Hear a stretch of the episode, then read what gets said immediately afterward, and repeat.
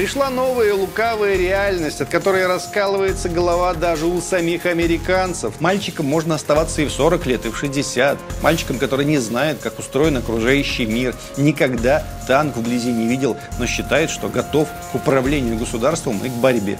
Государство априори палач. Святая Русь тоже машина насилия. Романовская Россия – беспощадная машина насилия. И это наш дом. Он не лучше и не хуже любого другого дома.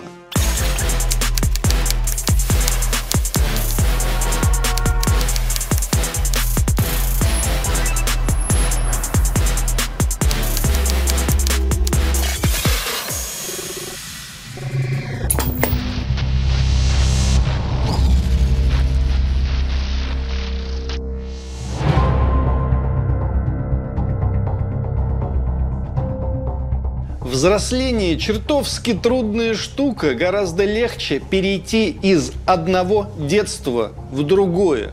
Фрэнсис Скотт Фитджеральд. Если вы подумали, что мы о подростках станем говорить, то нет, о взрослых. Подростки только повод к разговору. Американская психологическая ассоциация, самое крупное в мире объединение психологов и психотерапевтов, в прошлом году выпустила пособие для психологов, которые работают с мальчиками и мужчинами. Традиционная мускулинность, отмеченная стоицизмом, соревновательностью, доминированием и агрессией, в целом вредна. Вот что они пишут. Вот главный их вывод – это доминанта новой эпохи. Пришла новая лукавая реальность, от которой раскалывается голова даже у самих американцев. Ты больше не можешь быть агрессивным, сильным и белым. При этом твоя американская армия может продолжать третировать все континенты, не стесняясь ничего. Это странно, но это так. Не думаю, что это чей-то хитрый ход, но определенный элемент лукавства тут действительно просматривается. Новая этика с раздавленным мужчиной и воинствующим бесполым чудовищем активно предлагается на экспорт. Европа уже съела новая этика. Они уже разрешили жениться всем на всех и усыновлять всех всем. Результат еще неизвестен, но разрешение всем уже выдали на это. Несогласных с этим психологов и социологов укатали в асфальт, и голоса их даже не слышны. Церковь тоже заткнули в Европе, и она молчит.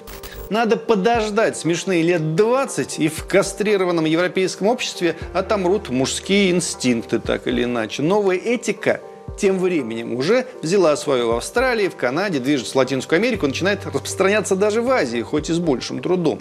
Мир впадает в инфантильное состояние, где мальчики сознательно отказываются быть мальчиками. Но у США при этом остается мощнейшая армия и бесчетное количество военных баз. Еще раз повторю, едва ли тут есть хитрый план. Просто так складываются обстоятельства. Атакуют ли в этом смысле и Россию тоже? Атакуют и еще как. Все эти крайне популярные разговоры про то, что мужчина не должен быть мужчиной, в том числе обозначают то, что он не обязан не должен быть готов к защите своей страны. В наши дни, 23 февраля, например, это шутки про шампуни и про носки. Модная певица Дора не так давно вывесила фотку, где из пивных банок собрала сердечко на снегу. Вот и весь день защитника Отечества. Ха-ха-ха. Как смешно. Пей пиво, котик. И не смей трогать ружье, иначе все приличные люди объявят тебя убийцей и злодеем. В современной Европе уже невообразим Хемингуэй, американец, но долгое время живший в Европе, воевавший в Европе, имевший в Европе культовый статус. Ему там теперь неоткуда взяться, его там засмеют. Киплинг со своими войнами, со своей маскулинностью, со своим бременем белого человека тоже в Европе невообразим. Его бы в тюрьму сейчас посадили. Их бы обоих посадили в тюрьму. А они оба, между прочим, лауреаты Нобелевской премии. Сегодня бы им ни за что этой премии не дали. Сегодня герой этой премии Светлана Алексеевич, автор тонны антивоенных книжек. У войны не женское лицо, это мы помним, мы даже не спорим с этим. Нас удручает то, что у Европы лицо Алексеевичу, мужской Европы лицо Алексеевич, мне лицо Киплинга нравилось больше.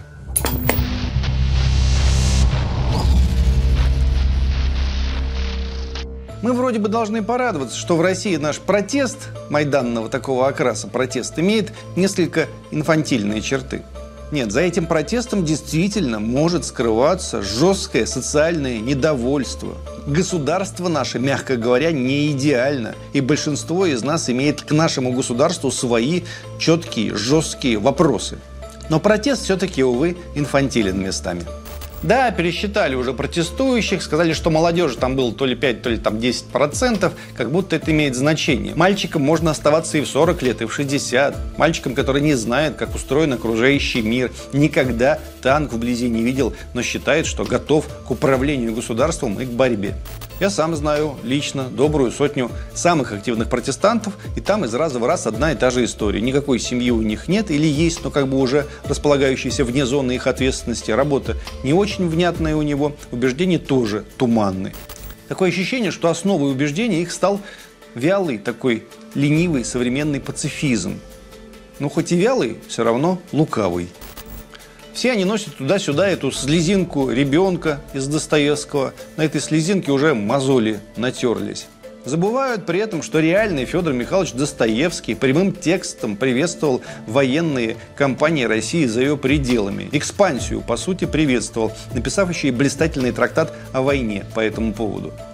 Однако преувеличивать весь этот пацифизм вовсе не стоит – Украина тут послужила блистательным примером и маркером. Огромная часть нашей интеллигенции заходилась от восторга и текла от счастья, видя украинский Майдан. После Майдана там началось оголтелое зверство с бомбежками мирных кварталов, унижением и похищением людей, запретами русского языка, в общем, каким-то вопиющим политическим скотством.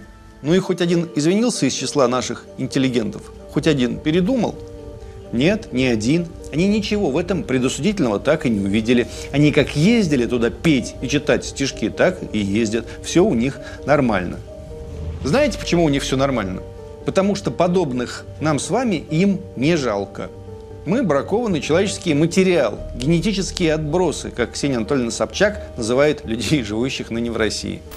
Есть у кумира нашей интеллигенции, писателя Владимира Сорокина, одно эссе. В нем автор поведал, как зашел однажды в гости к своему знакомому поэту. Начали выпивать, закусывать, и тут в процессе разговоров жена этого поэта рассказала о своей работе. Она работает свадебным фотографом. В качестве доказательства показала свой фотоальбом, куда вошли снимки наиболее необычных, на ее взгляд, пар в общем, они обсуждали все это, употребляя такие слова, как паноптикум, вырождение, ужас и т.д. и т.п. Дальше наш писатель Владимир Сорокин стал размышлять, от чего же в фотоальбоме обнаружилось такое количество, как он говорит, свиноподобных рож. Ну и во всем, конечно же, оказались виноваты большевики, по мнению Сорокина. Вот цитата из Владимира Сорокина. «Осознанный геноцид элит. Своим красным бульдозером они сняли гумус плодородный слой нации, обнажив глину и песок, на которых впоследствии пророс генетический трэш. Мы – это и есть генетический трэш. Нас можно бомбить. Или вот из недавнего от писателя Дмитрия Быкова. Разница между условными модернистами, ну, то есть это ими, и условными архаистами, ну, то есть это мной, например, не политическое и даже не идеологическое, а антропологическое. С этим ничего нельзя сделать. Существуют разные породы людей, как разные породы собак. И никакими уговорами нельзя превратить охотничью собаку в левретку, а чихуахуа в Ньюфаундленда. Человек выбирает Путина или Навального не в силу воспитания или опыта, а в силу своей антропологии. Видите, как все просто. Никакого стеснения у них нет, так может они и правы даже. Петра Порошенко, который обещал всех там на Донбассе победить, но не справился, интеллигенция наш перестала замечать. Плохой, плохо убивал. Не то чтобы много или мало, а просто неэффективно. Надо было эффективнее. Пришло время, и появился Зеленский. И вот заметьте, все молодежные паблики, самые продвинутые в России, все либеральные сайты без конца нахваливали в свое время Зеленского. То он через фонтан, как простой человек, перебежит. То он портреты чиновников из кабинетов снимает, то он всем свободу пообещает и так далее, и так далее, и тому подобное. И в итоге что? В итоге по нулям. Мы получили Зеленского в виде русофобского чудовища очередного, готового убивать и убивающего. Президент, принимающий совершенно зверские законы по отношению к русскому языку, осуществляющий своеобразную сегрегацию, но почему-то все наши прогрессисты теперь о нем тоже не говорят. Да и в пабликах о нем ничего не слышно. А кто же будет за слова свои отвечать, дорогая интеллигенция, дорогой просвещенный креативный класс? Напомним, что в ходе второго тура выборов, который прошел 21 апреля 2019 года, за Зеленского проголосовало более 73% украинцев. Сегодня рейтинг у него 17-20%. В ходе своей инаугурационной речи Зеленский произнес то, ради чего народ Украины проголосовал за него. А именно, он пообещал сделать невозможное, цитирую, Кроме своих тезисов о необходимости украинцев стать японцами в технологиях, так он говорил, и израильтянами в обороне, так он говорил, первым своим заданием он назвал прекращение огня в Донбассе. Цитата.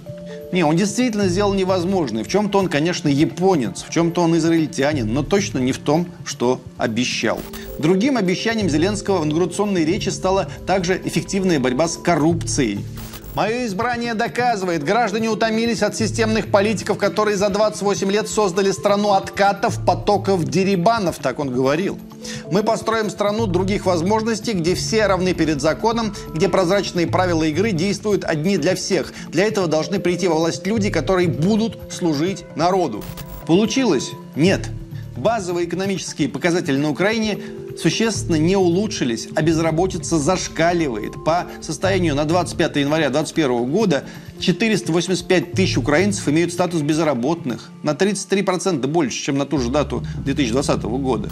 Уровень занятости сократился во всех регионах страны среди всех возрастных групп населения. Никакого обещанного Зеленским расследования преступлений на Майдане 2014 года тоже, кстати, не произошло. Произошло только очередное обострение на Донбассе. Это да. То есть инаугурационную речь Зеленского надо было воспринимать с точностью до наоборот, вот буквально. Если что-то у него получается хорошо и даже отлично, так это десоветизация. Вот тут он молодец, тут он на 100% отрабатывает. Перед нами вполне себе обычный демократический людоед, ничем не лучше Саакашвили. И когда его не переизберут, его выкинут и забудут, но разве это кого-то в чем-то убедит? Вот ведь в чем инфантильность. Она какая-то вопиющая. Из раза в раз происходит одно и то же. Из раза в раз одни и те же результаты в разных странах. Из раза в раз на тех же самых дрожжах запускают новую волну. Нас переселяют и переселяют и переселяют в Европу. Давайте как в Европе, давайте как в Европе. В Европе не так, как у нас. Я не говорю, что у нас лучше, чем в Европе, не говорю. Но Европа давно не образец, она давно ничему не образец. Я помню домайданный, предвоенный, потрясающий Киев, где я был в 10 году, в 11, в 12, в 13 тоже. Киев лоснился, сиял, у Киева сало отекало по устам. Киев был беззаботен и присыщен. Киев жил тогда лучше большинства европейских столиц и выглядел многократно лучше. Куда? А куда собрались вы? Все эти малоумки, в какую Европу, думаю я время от времени. Однако задачи, поставленные Майданом, выполнены. Киев нынче европейский город. Какая Европа, уставшая от самой себя, вдруг обедневшая, с бешеной злостью, разгоняющая митинги, такой и Киев, только с неонацистской приправой. Но наших инфантилов это не смущает нисколько в их стремлении к европейским ценностям я вижу уже что-то почти религиозное, жертвенное. Они хотят умереть. Поход в Европу будет означать для России украинский вариант, но с помноженными в разы, в десятки раз последствиями. Нас обуяет такой развал, такая коррупция, такая гражданская война, что нас ни в один совок не соберешь потом. Да и кто будет собирать? Люба Соболь и Илья Яшин, они будут собирать. Вы не могли бы умереть, если уж вам так хочется отдельно от страны. Зачем вам вместе со страной-то? Пусть она лежит мрачной ледяной глыбой, населенная антропологическим трэшем. Пусть с ней, пусть лежит. Нет, они одни не хотят.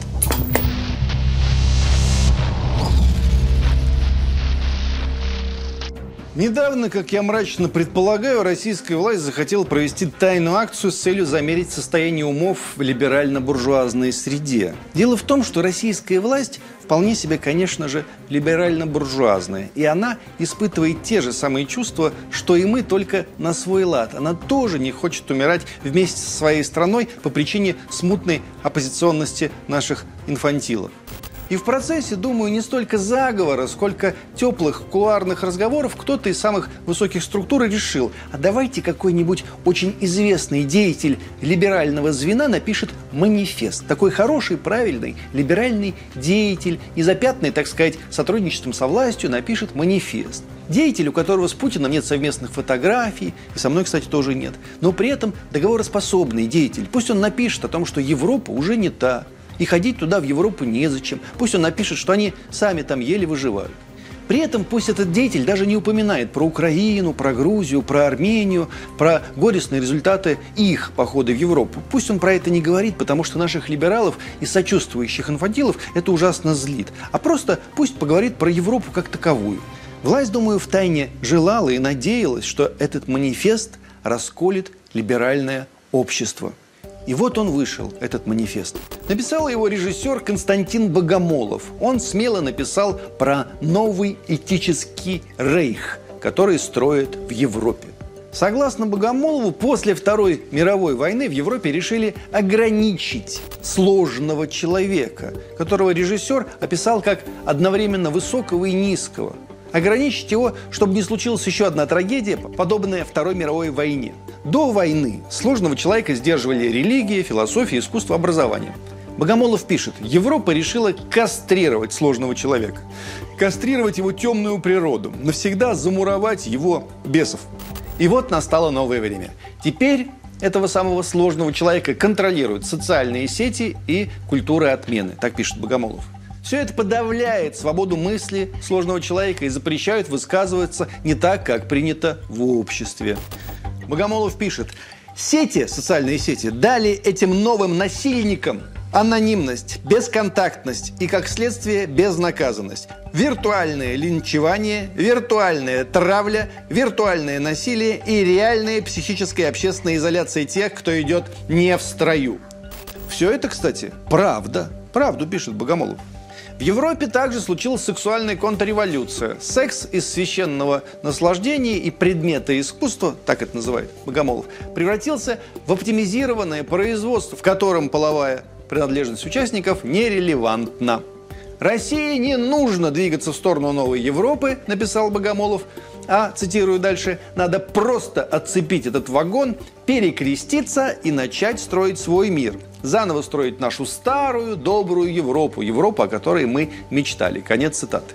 Я поначалу поиздевался над Богомоловым, который меня многие годы иначе как фашистом не называл, ровно вот за то, что он так старательно изложил в своем манифесте. Я то же самое излагал только лет 15-20 назад.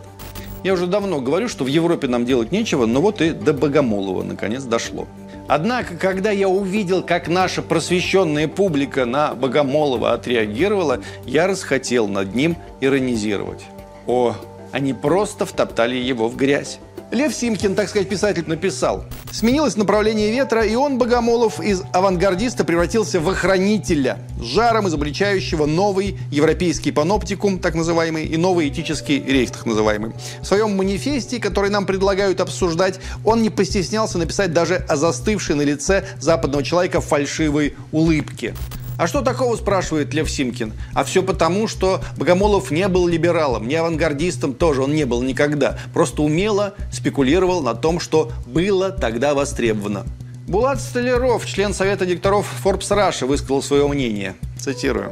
«Богомолов не вам пишет, не вам, он пишет Путину, и там написано, вот новая крутая Марвел идеология, много мощнее всех прежних суверенных демократий и тому подобное. Новая идеология, подходящая моменту, что внутреннему, что планетарному. Все подобные манифесты здесь пишутся только образцовой шпаной. Но этот, конечно, самый лихой на архетипы. Никакого тупика больше нет. Мы в этом мире вообще-то спасаем 3000 лет европейской цивилизации от ясной перспективы самооскопления. Нож над яйцами нашего Зевса не просто занесен, их уже пилят толпой. Обама, гомосеки, евреи и черные инвалиды. Так, господин Столяров пародирует Богомолова. Ну и, наконец, Антон Долин, кинокритик. Меня расстроила компилятивность этого текста. Все эти тезисы мы читали, пишет Долин, у Дугина, Проханова, Прилепина и Эдуарда Байкова. Не те авторы, говорит Долин, чьи мысли стоят обобщения и литературного изложения. На мой, разумеется, взгляд, пишет Долин. Костя, Надо Антона Долина мысли излагать. Ну, что тут непонятного? Замысел тайных кремлевских кабинетов, признаем, провалился. Либералы отказались распадаться на два лагеря. Они просто выплюнули Константина Богомолова. Они сказали, лежи теперь в одной ватной помойке с Прохановым, Прилепиным и Бояковым. Фу, таким быть, Костя, сказали они. И теперь наша власть грустит. Не скажу, что вот прям впала в депрессию, но грустит, потому что такой хороший, такой добрый, такой умный сигнал они подали через Костю Богомолова, и никто этот сигнал не принял. Наша элита ведь тоже хочет в Европу, таким милым, добрым, либерально-буржуазным ценностям. Без всего этого надрыва, гулага и сталинских шарашек. Наша элита прямым текстом сообщила нашим либеральным элитам, мы с вами, мы такие же, как вы, давайте за руки возьмемся. Сами не можем руку протянуть, ну вот Костя ее от нас протянул. Пусть он вам ручку протянет, другую нам ручку протянет, и теплый ток пойдет, и все мы возрадуемся.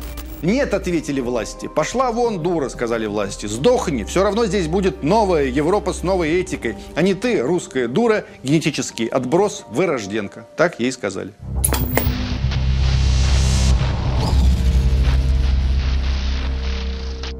Вы спросите, может быть, а кто же во всем этом виноват? Ну так мы и виноваты, как обычно, а кто же еще?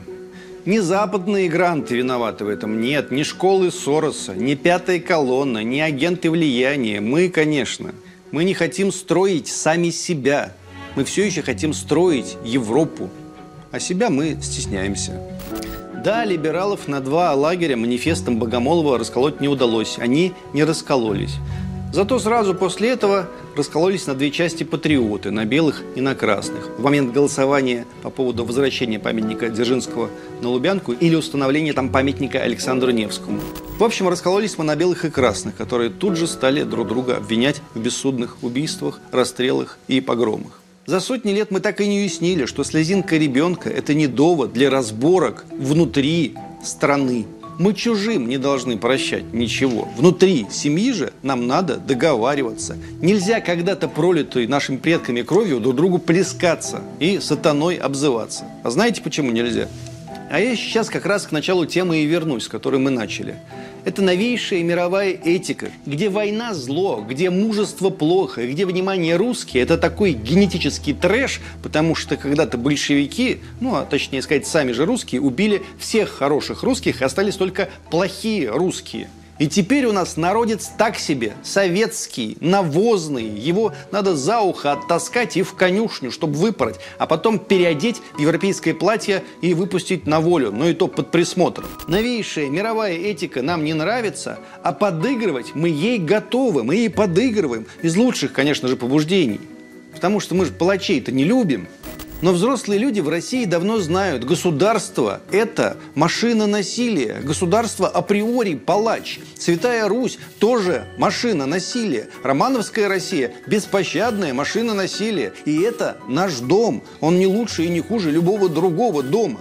Здесь считаться между собой не надо, между красными и белыми не надо считаться. Нас дети слушают, дети слушают нас, а то будем потом бегать, как американцы в войне севера с югом и памятники валять друг у друга. Задаюсь простым вопросом, услышат меня сегодня? Нет? А я ведь предложил, давайте поставим памятники сразу и Деникину, и Брусилову, и Слащеву, и Скобелю, и Невскому три, и Дзержинского вернем. Мне все равно говорят в ответ мои собратья по патриотизму. Нет, нет, нет. И давай свои речи опять заводить про насилие и про прочую пагубу. Знаете что, если кавычки из ваших речей убрать, скажу вам по секрету, их можно передаривать нашим украинским соседям, валяющим советские памятники или Сорокину передарить с Быковым. Они ведь о том же самом говорят. Они говорят о том, что плохие здесь убили всех хороших и остались только так себе, советские. И чего вы тогда хотите от молодежи? Молодежь будет именно такая, какая она есть. Какая? Пересказываю в последний раз. Война – зло, насилие – зло, мужество – маскулинность – зло. Валите к черту со всеми своими злодеями, гулагами, красными знаменами и бессмертными полками. Мы хотим в Европу. И если у нас с вами, дорогие патриоты, согласия нет, то никакие инфантилы вокруг нас ни в чем не виноваты. Они хотя бы последовательны в своем инфантилизме.